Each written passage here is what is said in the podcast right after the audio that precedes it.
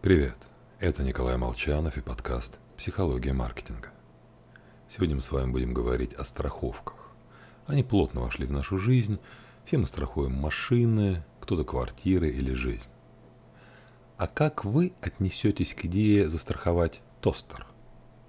Ну или пылесос, или стиральную машину? Это звучит немного дико, но лишь когда я называю это страховкой.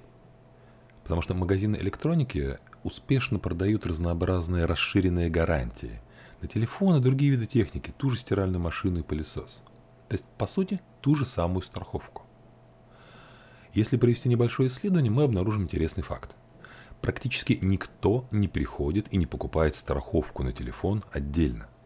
Все эти расширенные гарантии, они приобретаются вместе с техникой.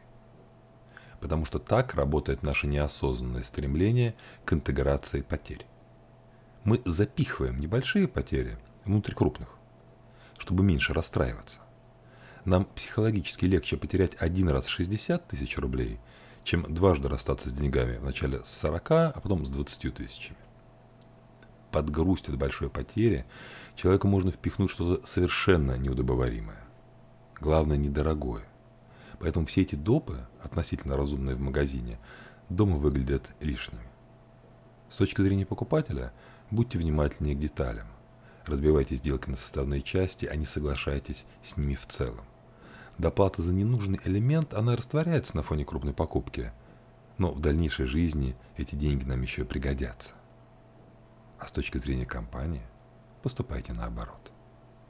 С вами был Николай Молчанов и подкаст «Психология маркетинга».